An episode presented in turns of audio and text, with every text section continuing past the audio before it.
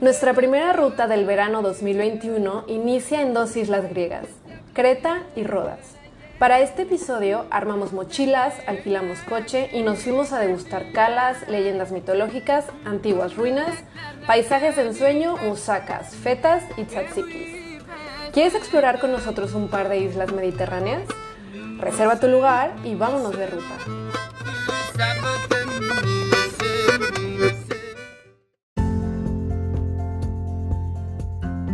Hola, somos Marcela y Josep, chefs del podcast Hambre de Rutas, un diario no gastronómico de viajes para gente hambrienta. De experiencia, recuerdos, historias, ¿sí? ¡Rutas! ¿Te gusta con nosotros la cultura, curiosidades, lugares y delicias del mundo? Así que reserva tu lugar y, buen, provecho. Calimera. Hola a todos y a todas las que nos acompañan en este capítulo de Hambre de Rutas por Creta y Rodas. Acabamos de llegar de estos lugares y la verdad es que los disfrutamos tanto que ya les queremos contar todo lo que nos pasó por ahí. Así que para que no se nos pase la emoción del road trip, empezamos con nuestra ruta. A ver, Josep, ¿cómo, cómo inicia nuestra ruta? Hicimos 12 días de ruta 8 en Creta y 4 en Rodas. La distribución vino marcada por el ferry que conectaba las dos islas, pero bueno, después descubrimos que realmente hay vuelos cada día y que el vuelo, los aviones están mucho más cortos, más baratos y más fácil que el ferry. Entonces, bueno, esto lo hemos descubierto ahora haciendo el, el podcast, pero bueno. Entonces, ¿por qué decidimos ir a Grecia? Todo fue porque nuestra queridísima amiga Andrea Vallardo estaba viviendo en Rodas, la quisimos ir a visitar, pero yo desde hace tiempo, yo que no había ido a Grecia, pues tenía muchísimas ganas de visitar las islas o alguna de las islas porque soy víctima de algunas películas y me he dejado influenciar por Mamá mía, sí, lo siento, me encanta y tiene unos paisajes increíbles que se pueden apreciar en la película, así que ese toque romántico que a mí me gusta y quería ir. Algo que me gustaría dejar claro de este viaje es que la mejor forma para recorrer las islas es en coche y nada de cruceros. Sí, de hecho al final de la descripción del podcast les dejaremos un link que en el que si entran y ponen el código hambre de rutas tendrán un 5% de descuento al alquilar su coche. ¿Qué tal, eh? Que no, no, es mentira. No tenemos ningún patrocinador ni nada Todavía no, pero Todo esto es todavía muy, muy casero. Pero bueno, eh, como estábamos, que sí, obviamente yo también coincido en que la forma de coche es la mejor porque puedes llegar a todas las playas que están más escondidas, tu propio horario y, y es mucho más sencillo. Entonces, comentar sobre Creta, que es la isla más grande de Grecia y que se encuentra a la misma distancia de Europa continental, Asia y África. Entonces fue la cuna de la, de la civilización minoica y la isla fue romana, bizantina, árabe, veneciana y cada uno de esos pueblos dejaron una huella que se puede apreciar todavía hoy en día. Como es una isla muy grande, decidimos centrarnos en el lado este, que es donde estaban o están la mayoría de playas y pueblos que queremos visitar y de lo más, lo que, mm, más bonito que habíamos visto y leído y que nos habían recomendado. Entonces nos quisimos centrar en tres sitios de Creta, Heraklion, Recibno y Chania. Jania, correctamente, así se dice. Y bueno, comparadas entre cada lugar. Así que el, primer lugar de nuestra ruta empieza en Heraklion. Que es donde llega el avión. Sí, así, directo, fácil, es la capital. Decidimos quedarnos dos noches ahí para conocer la ciudad y sus alrededores.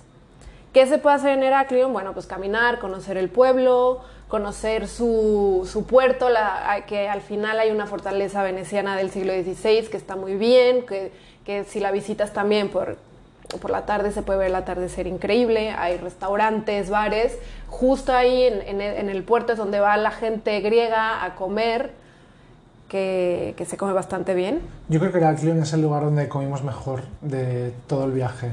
Entonces, una de las, otras visitas que hay que ver en Heraklion, que no está exactamente dentro de la ciudad, pero es fácil llegar en, en autobús, es el Palacio de Knossos, que es el palacio minoico más importante de la isla. Fue construido al 2000 a.C. y es justamente la fecha en la que fue construido lo que es más impresionante, porque si nos fijamos, por ejemplo, en el Partenón de Atenas, que fue construido en el 500 a.C., pues este palacio de Knossos fue construido 1500 años antes. Y si bien hoy en día las ruinas ya están en estado un poco más gastada o no se ve tanta cosa como en la Acrópolis de Atenas, es realmente este hecho de que fuera construido y fuera mucho más antiguo, utilizando sistemas em, constructivos muy parecidos, lo que le hace tan impresionante. De hecho, la, la, organización del palacio sigue unas callejuelas y pasajes en forma de laberinto y justamente por eso es donde se sitúa el mito del laberinto y el minotauro. ¿Te sabes el mito cuál es? Bueno, mm, te lo voy a explicar en 10 segundos. Estaba el rey de Minos que encargó a Dédalos a hacer un laberinto para meter el minotauro ahí, que era mitad hombre y mitad toro. Entonces llegó el lord Teseo y mató a la bestia y consiguió salir del laberinto gracias a un hilo que le había dado la diosa Ariadna. ¿Y qué hay que visitar después del palacio? Después del palacio hay que visitar el Museo Arqueológico de Heraclión. A ver, es importante decir que Creta es famosa también porque tiene muchas ruinas y, tiene una historia muy rica que es interesante de conocer y se puede conocer perfectamente en el museo porque hay diferentes objetos que se han recopilado de los diferentes palacios y ruinas minoicas, o sea, tienen piezas de súper antiguas y, de muchísimos periodos. Y muchas vasijas. Sí, sí, puedes encontrar vasijas. joyas, figuritas con personas así bailando. Eh, sarcófagos también y, puedes ver como unas tablillas que tienen figuras, un tipo de escritura que todavía ni se ha descifrado lo que quiere, sí, lo que quiere decir el, los picto... Los jeroglíficos. bueno, y después también, también está bien hacer visitar las dos cosas porque al llegar a las ruinas puedes comprar un ticket combinado y te entra la, la entrada para los dos. Luego también hay otras ruinas que son famosas que se llaman de Faistos, que están sobre la isla, pero yo no las recomiendo porque realmente sí están en un estado muy que prácticamente no queda nada en pie. Entonces. Sí, son más pequeñas, básicas. Sí, yo creo que me quedaría con las de Cnosos y. y ya está. Luego de camino a, a Recimno, que fue el segundo lugar donde pasamos noche, está el monasterio de Arcadi, que es un monasterio ortodoxo amurallado, con unos jardines y está muy bien para hacer como la parada de, camino a, esa otra ciudad. Entonces, a mí me gustó mucho ese lugar porque no solo por el monasterio en sí, que pues ya es interesante y es un contraste bastante grande con todas las ruinas griegas, sino porque fue un lugar importante de la resistencia griega contra la ocupación otomana. Tenían un árbol que había como una bala ahí incrustada y luego también tenían unas salas en el monasterio con retratos de muchos griegos barbudos y con bigote así del siglo XIX y bueno, me hizo gracia porque había centenares y centenares de retratos de, de, los... que del ejército. Sí, sí, sí, del ejército. Sí, justo por eso es interesante este lugar, como que da muy bien el contraste de, de la historia griega más antigua con la invasión turca. Siguiente parada, Recimno. Otra ciudad grande, esta es mucho más turística, está pensada para, para poner, o sea, miles de hoteles a la orilla de la playa, resorts, bares, como muy pensado para, para que la gente vaya ahí a vacacionar, sí, sí. pasar más tiempo. Es completamente distinta de Heraclion. Heraclion realmente la gente llega allí, coge el coche y se va. En cambio en Recimno sí es un lugar de, pues de, para ir a pasar días en la playa. Claro. Y estuvimos solo una noche en, en Recibno y que, o sea, cerca de Recibno, ¿qué hay? Bueno, el, no sé si súper cerca, pero es como el lugar desde el que puedes salir en coche para visitar las playas del sur de la isla. Porque, bueno, si tenéis en mente cómo es Creta, es una isla muy alargada y, estrecha, entonces cruzar la isla de norte a sur pues es relativamente sencillo, como en una hora. Entonces, al sur de, la, de Recibno visitamos tres playas la primera fue Prevely Beach, que es una playa en la que llegas bajando como por la montaña. Entonces lo que me, gustó de esa playa es que hay justo un río que desemboca en el mar y es una zona muy verde, porque bueno, Creta es una isla que es bastante seca en general, porque es paisaje mediterráneo. Entonces justo esa desembocadura del río, pues hay todo un bosque de palmeras y y es muy bonito por eso. También puedes nadar en el, en el mar y luego tienes una playita de dos metros y puedes nadar en el río. O sea, tienes las dos cosas juntas. Luego también visitamos una playa que se llama Amaudi, que es una cala de agua pequeña, o sea, de agua cristalina, que estaba muy bien, pero bueno, realmente también no era exactamente el lugar donde íbamos, porque al terminar de, la, de irnos a la playa quisimos dar un, como un pequeño, una pequeña vuelta por ahí y descubrimos que la que realmente buscábamos se llama Micro Amaudi, que esa sí es mucho más espectacular, que es una cala muy pequeña, muy alargada y mucho más bonita que la otra. Es una playa de arena más o menos normal. Sí. Otra cosa que me gustaría mencionar es de las ventajas de, de hacer la ruta en coche es que había muchas partes, o sea, de la carretera que cruzas las montañas y hay muchísimas flores, ¿no? Por todo el camino y, Sí. y se ve muy y, bien. Y justo lo que comentas, que, que había muchos momentos que te decía, a ver, ¿tú ahora tienes la sensación de que estamos en una isla griega? Pues no, porque cuando cruzábamos la isla pasábamos por puertos de montaña y pasábamos mucho rato ahí en medio de montañas y Sí, de sí, valles. y se ve el mar. Sí, no se veía el mar y tenías la sensación de, de no estar en una isla. Sí, sí, impresionante. Y luego la última playa que nos habían recomendado, que se llama Calypso, que también está cerca de estas dos que hemos comentado, pero bueno, a mí no me gustó porque estaba justo en un complejo hotelero, había mucho hormigón, era todo muy, muy artificial, entonces no, no la recomendaría. Mm, Sí, no estuvimos tanto tiempo. Nuestra tercera parada de esta ruta es Jania. Es, estuvimos ahí cuatro noches porque ahí estaban los lugares que más queríamos ver. ¿Y qué, qué podemos ver en Jania? Jania, a mí me gustó mucho el centro, el pueblo, ah, su puerto veneciano que tiene también edificios representativos, unos astilleros, una mezquita y, también lo, agradable de ese lugar es que tiene mucha influencia turca también, o sea, lo puedes ver entre diferentes barrios del, del centro, iglesias que tienen también minaretes y, y está muy bien. Tiene callejuelas, tiene varios restaurancitos, también como muy pueblito, muy, muy, muy, muy encantador. ¿Y qué playas entonces, si llegamos allí alrededor de Chania, qué playas recomendarías visitar?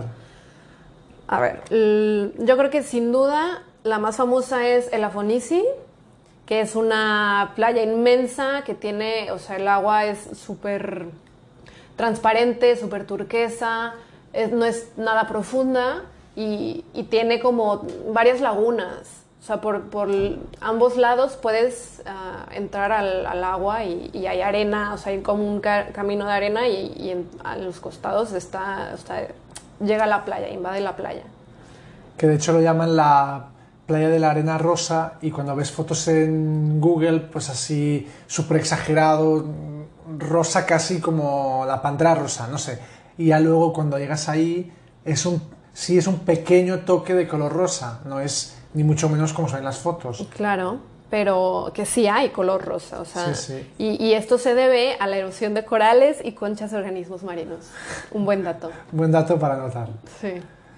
Luego al lado de, de el Afonisi hay una playa que se llama Bolowlimni, que bueno, yo lo llamo la playa secreta porque sin el Afonisi había, no sé, 500 personas, quizá en esta otra playa había 6 o 7 éramos, y de hecho cuando llegamos no había nadie.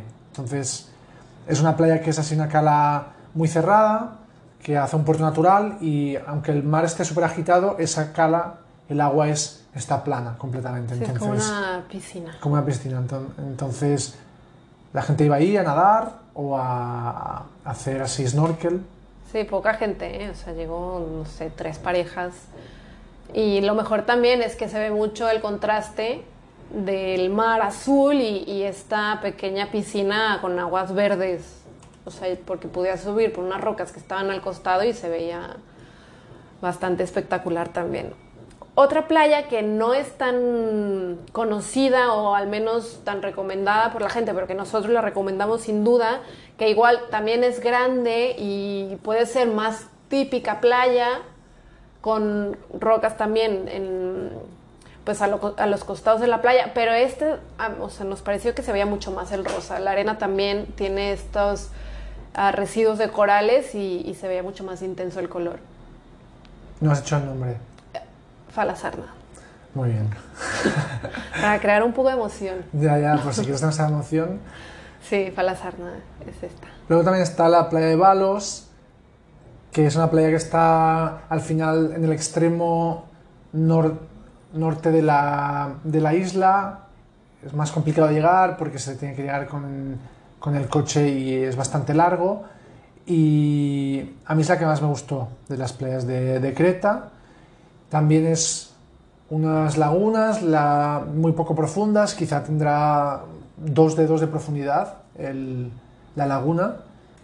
Y no sé, ¿qué más podrías decir de esa playa? A ver, a mí también es- fue mi favorita. Lo mejor es el trayecto, pero a mí me encantó como el trayecto, que es un lugar súper remoto, que cruzas las montañas, el camino está no, está pavi- pavimentado y aparte, o sea, llegas al estacionamiento y todavía tienes que caminar entre las montañas para llegar al, como al mirador espectacular y ves de frente toda la playa y, y una isla en medio de la playa.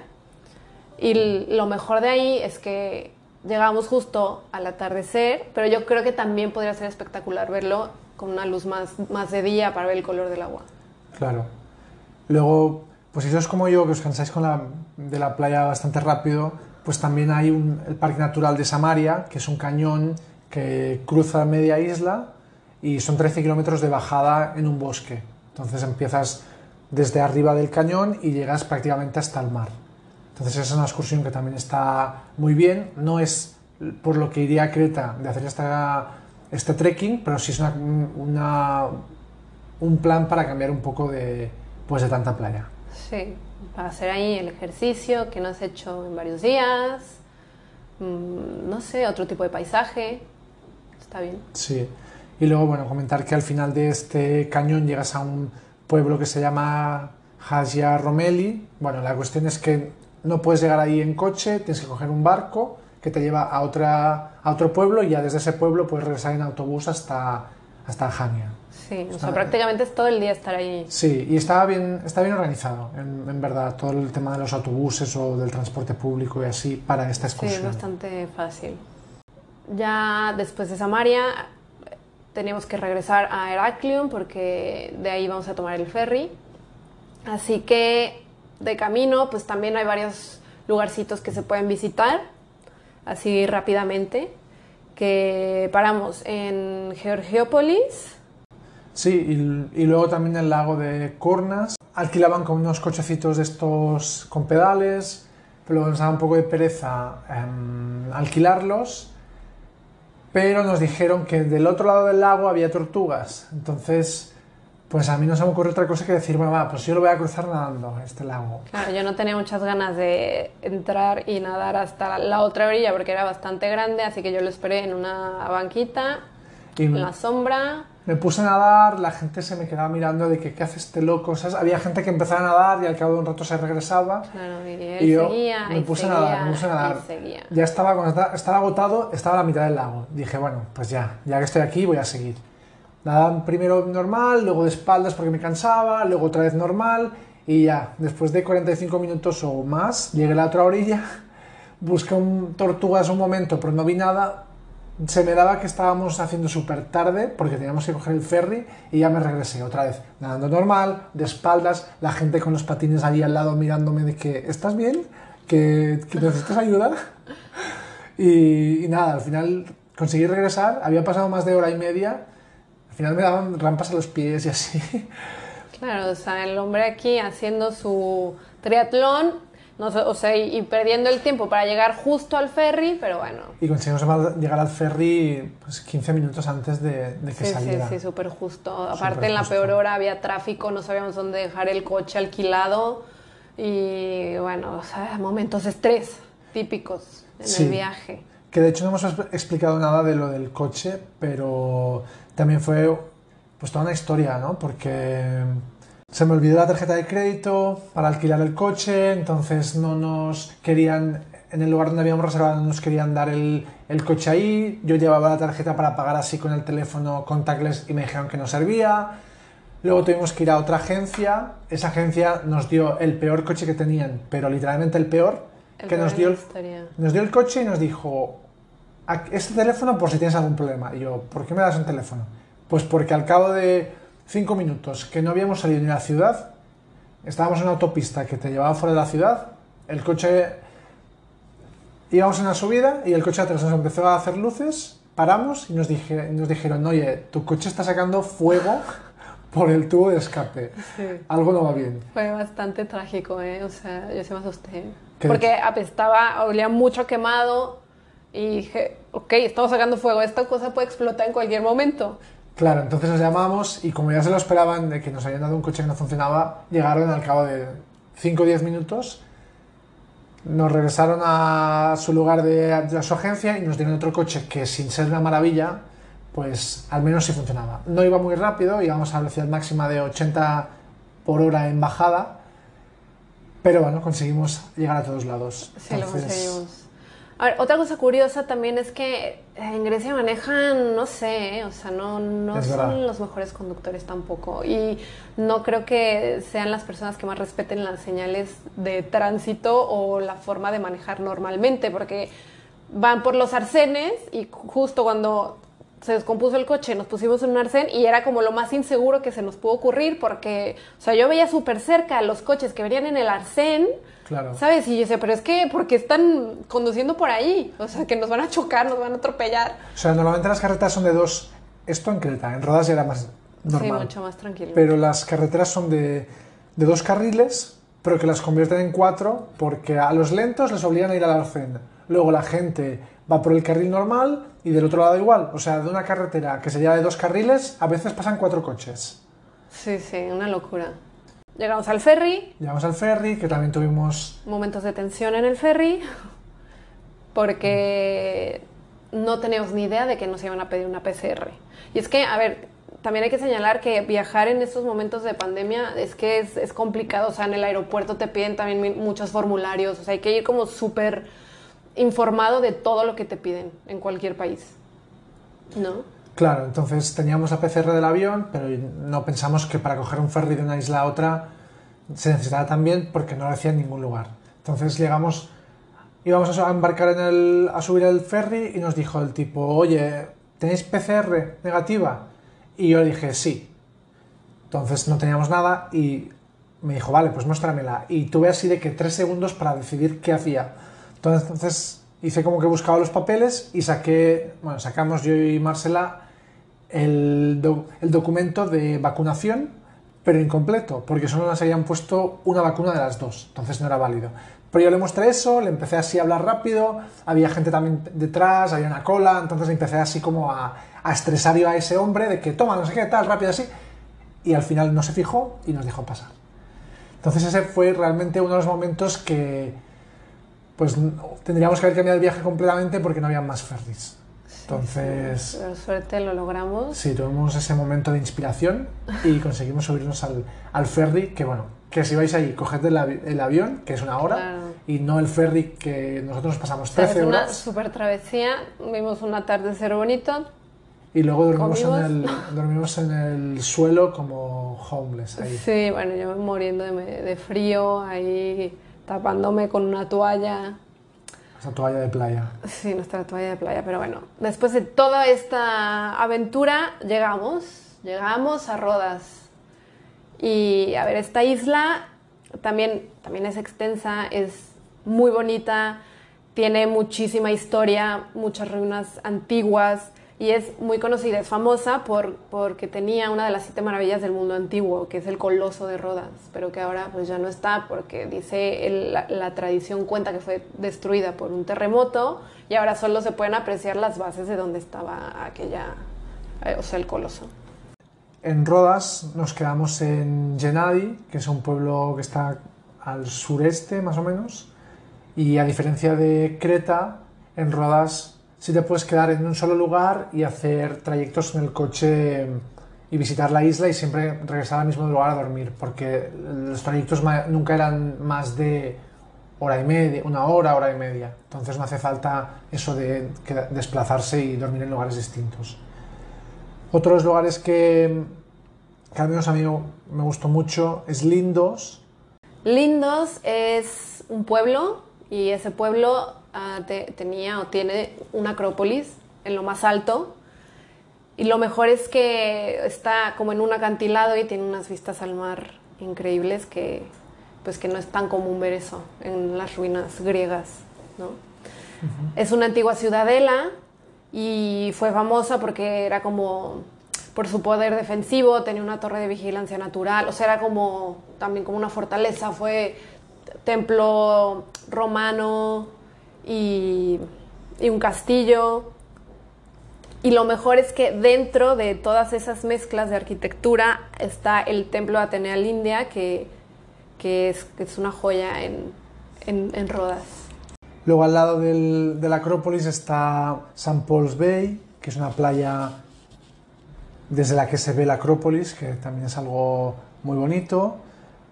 Luego, ¿qué otras playas recomendaríamos de Rodas? Pues Prasonisi, que creo que fue tu playa favorita, ¿no? Sí, me encantó. No me lo esperaba así, tan salvaje y tan intensa a la vez, porque, porque es un, por un lado ves el mar Egeo y por el otro lado ves el Mediterráneo, o sea, se juntan.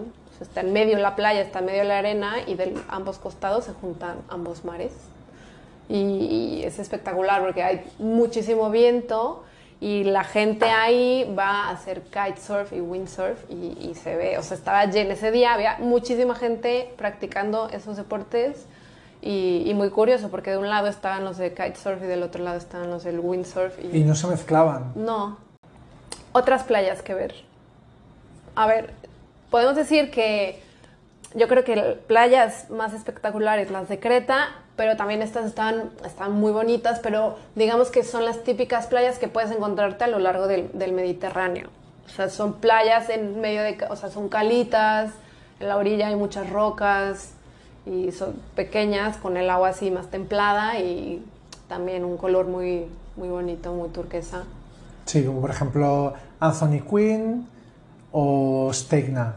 Las dos son playas que puedes pasarte pues todo el día. Ahí en Grecia es muy típico que llegas a la playa y tienen las, unas tumbonas con la sombrilla y tú Sí. alquilas el lugar pues por todo el día. Y aparte de las playas, pues sobre todo en Rodas lo que hay que visitar es la ciudad medieval de Rodas. Que a mí me sorprendió mucho porque cuando llegas ahí hay unas murallas, un foso, entonces cuando cruzas ese, ese foso crees que vas a llegar a un pequeño castillo, pero no, realmente es toda la ciudad medieval que está perfectamente conservada, todo el casco antiguo, es mucho más grande de lo que, de lo que te esperas. Sí, es parte del patrimonio de la humanidad de la UNESCO. Sí, y es el conjunto urbano medieval más grande, más extenso de Europa. Entonces, pues bueno, a mí, yo recomendaría pasar por ahí y ir viendo un poco todas las calles y plazas y iglesias que hay por ahí y sobre todo entrar en el Palacio del Gran Mestre, que es una fortaleza que está dentro del, de un casti- del castillo o de la ciudad esta amurallada y pues me gustó mucho a mí el, el patio de entrada, que tiene varias esculturas, y también los, la primera planta, que hay unos mosaicos de, de una isla cercana, de la isla de Kos, mosaicos griegos, que cogieron de esa isla y los pusieron en el, en el suelo de este palacio y están súper bien conservados. Súper bien conservados, son muchísimos, son enormes, es impresionante. Y otra cosa que a través de, de las puertas también de, esta, de este casco medieval, pues puedes llegar al puerto de Mandraki, que es histórico porque justo ahí estaba el coloso. Exacto. Entonces, bueno, hay muchas cosas que ver ahí. O sea, está el, el casco medieval y también cerca de, mm, del centro de Rodas está la parte griega, está, hay un estadio, el anfiteatro y hay otros... otros Y la Acrópolis Sí, también la de Acrópolis de Rodas, que se puede visitar gratis. Vale, otra, otro grupo de cosas que se pueden hacer ahí en Rodas son los atardeceres, porque es una isla que es muy distinta a su lado este del oeste. El lado este es donde están todas las poblaciones, donde están todas las playas y es más o menos por el que te moverás cuando visites Rodas, pero el lado oeste es completamente distinto, es mucho más agreste, mucho más montañoso, mucho más verde y es justo pues donde tienes que ver el atardecer. Entonces hay dos lugares que recomendamos. El primero es el castillo de Monolitos, que está ubicado en la cima de una roca alta y escarpada y se llega a través de un, camino por un bosque. A ver, es bastante sencillo de llegar y ya cuando llegas allá arriba tienes la vista del mar y de varias islas. Pero quizá el que más nos gustó es el castillo de Critinia, que es un castillo que está así un poco en ruinas, que, y es un castillo de estilos mezcla bizantinos y medievales. También es fácil acceder, también es gratuito y no solo tiene también algunas vistas de islas, sino hasta que se ve Turquía. Entonces nos hizo como mucha ilusión y nos emocionamos de poder ver otro continente Sí, desde, ahí, bastante cerca. Desde ahí, desde la isla de Rodas. Sí, el atardecer espectacular. Recomendable llevarse ahí unas bebiditas, algo para picar. Sí, te puedes pasar ahí un rato. Sí, bastante bien. Pero bueno, a ver, yo creo que ya después de tanta ruta, como que ya me dio hambrecita. A, A, mí ti, ¿no? también, a mí también. Entonces, ¿qué tal si nos pasamos a la mejor sección? Pues sí, la comida. Entonces la cocina griega utilizaba ingredientes locales de la propia dieta mediterránea, pues mucho aceite, limón, muchas hortalizas, pescado, carne. Pero bueno, ¿cuáles serían las cosas que comimos esos días? Que seguramente si hay algún griego que nos escucha o alguien que ha vivido en Grecia, nos dejaremos la mitad. Pero bueno, nosotros decimos millones. pero- los que probamos y los que nos gustaron. Sí. Y quien no le guste, pues que vaya ahí. Pues se friega. Y empezamos con que típico, cada comida estaba nuestra ensaladita griega, tomate, pepino, cebolla, pimiento, aceitunas, un coronado con un buen pedazo de queso feta y aliñados con aceite de oliva y orégano. Bastante bueno. Luego también está el Dacos, que fue un descubrimiento de algo que no esperábamos. Es como un pan, es un pan con tomate, pero a la A ver, griega. a ver. A la griega. Es un pan sí. duro que tiene tomate molido, aceite y, un, y queso feta. Parece así como muy sencillo, pero realmente era muy bueno. Era de las cosas que más nos buenísimo, a mí me gustaban. encantó. También está yemistá, que son tomates y pimientos verdes rellenos de una pasta de arroz y carne. El tiro kafteri, que es una que es feta untable con pimientos asados y un toque picante. Lo mejor que hay. Otra cosa, a ver, la musaca típica, musaca buenísima, es de los más famosos este plato, tiene capas de berenjena frita, carne picada, patatas y está cubierta con una salsa bechamel muy cremosa, tiene mucho queso y también a veces le ponen calabacín, calabacita. Sí, también. Luego está el souvlaki, que son brochetas de, de carne, de pollo de cerdo. También están los dolmades, que era una cosa que te encantaba a ti, que yo no tenía por qué te encantaba tanto. Son las hojas de parra rellenas de arroz y un poco de limón. A mí se me hacía un No poco sé, me soso, gustaba- pero Me bueno. gustaba mucho porque aparte lo puedes dipear con yogur, te lo ponían allí, pues, buenísimo. O, o con tzatziki, que es una salsa hecha de yogur, pepino y ajo. Sí, mm, no sé, la verdad es que me decepcionó un poco porque sí, unos sabían muchísimo ajo. Y Pues no como tiene sé, que ser. Bueno, ya. Bueno, los típicos giros, ¿no? Que no falten, Es un kebab. pero bueno, están buenos. Sí, sí. Mucha comida barata. De aquí también se ve la influencia turca en la comida. Luego está la spanakopita, que es un pastel de hojaldre con espinacas y queso feta. Y lo mejor que nos ha pasado nunca es que en Creta te regalan el postre y no es cualquier postre, o sea, son postres muy grandes y junto con el postre te regalan una botella de raki, su licor típico. Que, que nos pasó la primera vez cuando estábamos cenando y ya vimos el camarero que traía el postre, la botella. Yo dije, ay madre mía, Sí, lo que nos porque- va a cobrar este hombre. Porque aparte también, es, o sea, llevaban el postre, estas lucumades con helado, sandía, melón. Un montón de cosas. Digo, Sí, un pero que montón de no, que no lo hemos pedido. Y ahí asustado de que no, no. Y él, no, no, esto es de la casa. Sí. Y a partir de ahí fue no parar. Cada Sí, día, sí, cada día lo que esperábamos lo que esperábamos era el, el postre, a ver cómo era. Sí, y a ver, también algo increíble de Grecia es que es barato y te sirven mucha comida. O sea, Sí. no vas a pasar hambre. Sí, sí. Luego el, el alcohol, el licor que te llevaban es el raki, que bueno, es fuertísimo. El primer día sí que hicimos la broma de tomarnos un par de chupitos, pero ya a partir de ese momento, cuando nos, dejaban la, la cuando nos traían la botellita, la dejábamos ahí al lado Sí, sí, porque y, era bastante. y ya está. Y otra cosa típica, o sea, es que los griegos toman mucho café también. Y algo típico es el cappuccino Fredo. Sí, todo, todo el día están bebiendo Todo café. el día, ahí en cada esquina hay un café. Y ya para concluir con la última sección, que es la del top 3, porque es algo que siempre hacemos de, en los viajes, que decimos, venga, va, ¿cuál ha sido tu, así, exageradamente, tu top 20 de esta mañana? De 20 cosas que han pasado que te han gustado. No llegaremos a este nivel porque si no, no terminaremos nunca, pero hemos pensado cada uno el top 3 de, de nuestro viaje. ¿Quién empieza? A ver, mi top 3. Empiezo con el 3.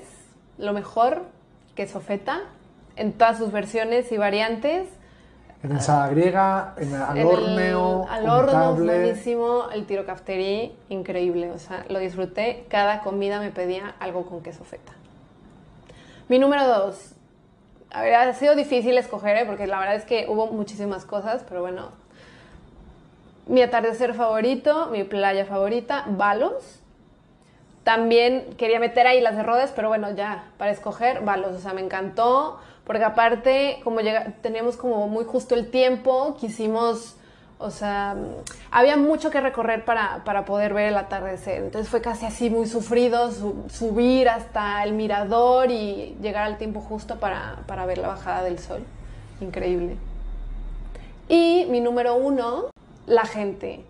Ay, qué típico. Mm, puede ser típico, pero la verdad es que la gente le dio un plus al viaje. La gente griega es súper amable, súper agradable en todos los lugares. Te van a tratar bien, te van a hablar bonito, te hablan en inglés todos. Eso también fue impresionante.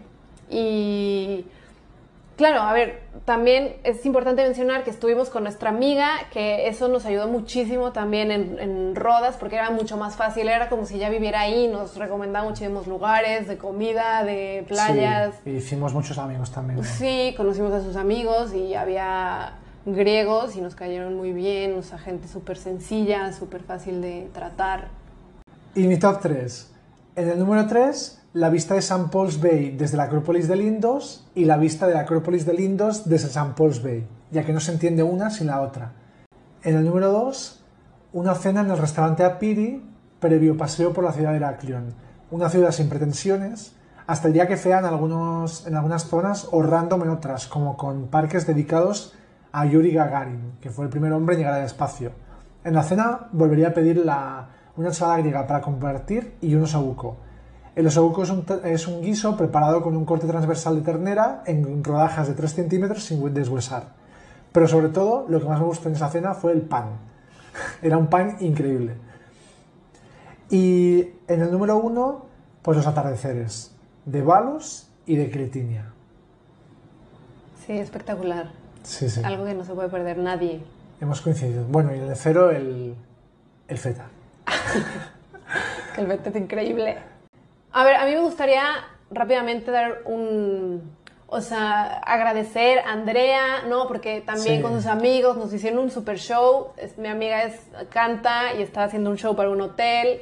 Tuvimos un show privado, Asamblea de Rutas ahí, ¿no? Presente, escuchando el talento, increíble. Sí, la verdad es que se aportan súper bien. Súper bien. Y, y ya está, esta fue nuestra ruta.